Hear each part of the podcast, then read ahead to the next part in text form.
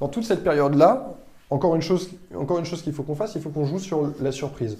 Donc la surprise, attention, ça ne veut pas dire que vous devez arriver chez, lui avec un, gros gâteau et des bougies. Non, non, non, c'est pas ça la surprise. En fait, la surprise, ça vient justement répondre à ta situation dans laquelle où il se passe toujours la même chose au même moment. C'est comme quand on écoute un disque euh, plein de fois dans le même ordre. C'est ennuyeux. Donc en fait, il n'y a pas un jour où vous devez vous voir. Euh, Il n'y a pas. Euh, si tu veux, typiquement, toi, euh, tu ne dois pas attendre vendredi pour lui écrire si lui t'a pas écrit.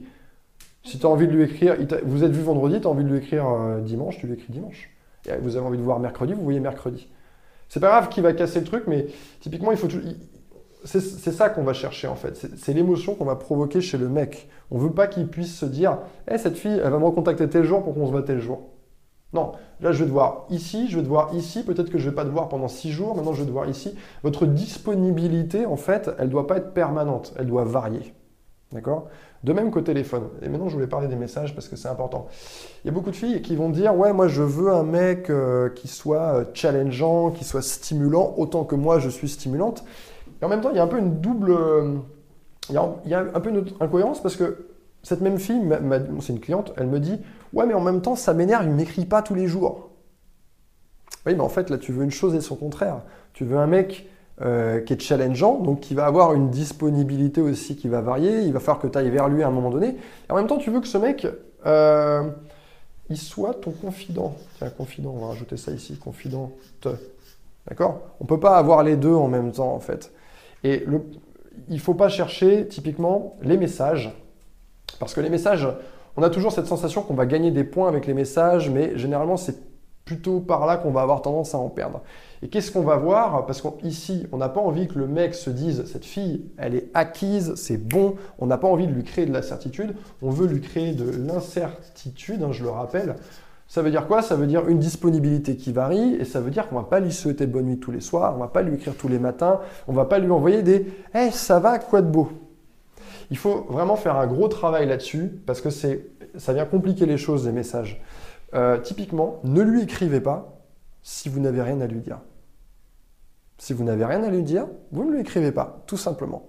Vous devez lui laisser de la place pour que lui puisse venir vers vous. Vous devez lui laisser de la place pour qu'il puisse s'investir. D'accord? Si vous vous écrivez tous les jours, en fait, il vous voit tous les jours, c'est la même chose. Donc il va pas avoir, il pourra pas se retrouver dans la situation où vous lui avez pas écrit, il commence à se dire "Oh, incertitude, tiens, il m'écrit pas, qu'est-ce qui se passe?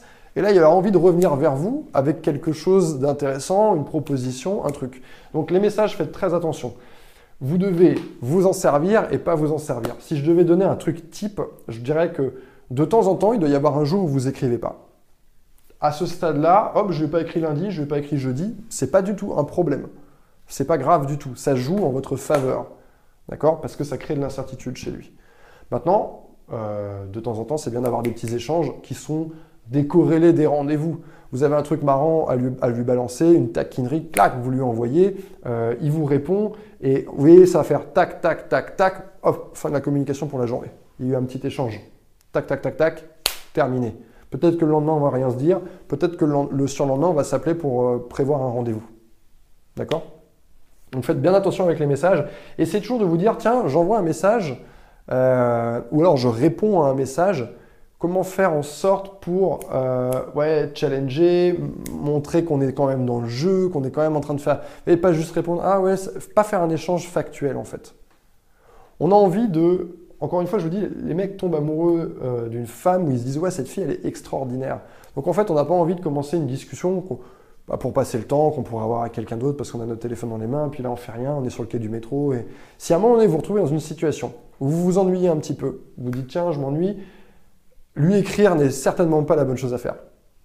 Ça part en fait, ça part de la mauvaise intention en fait.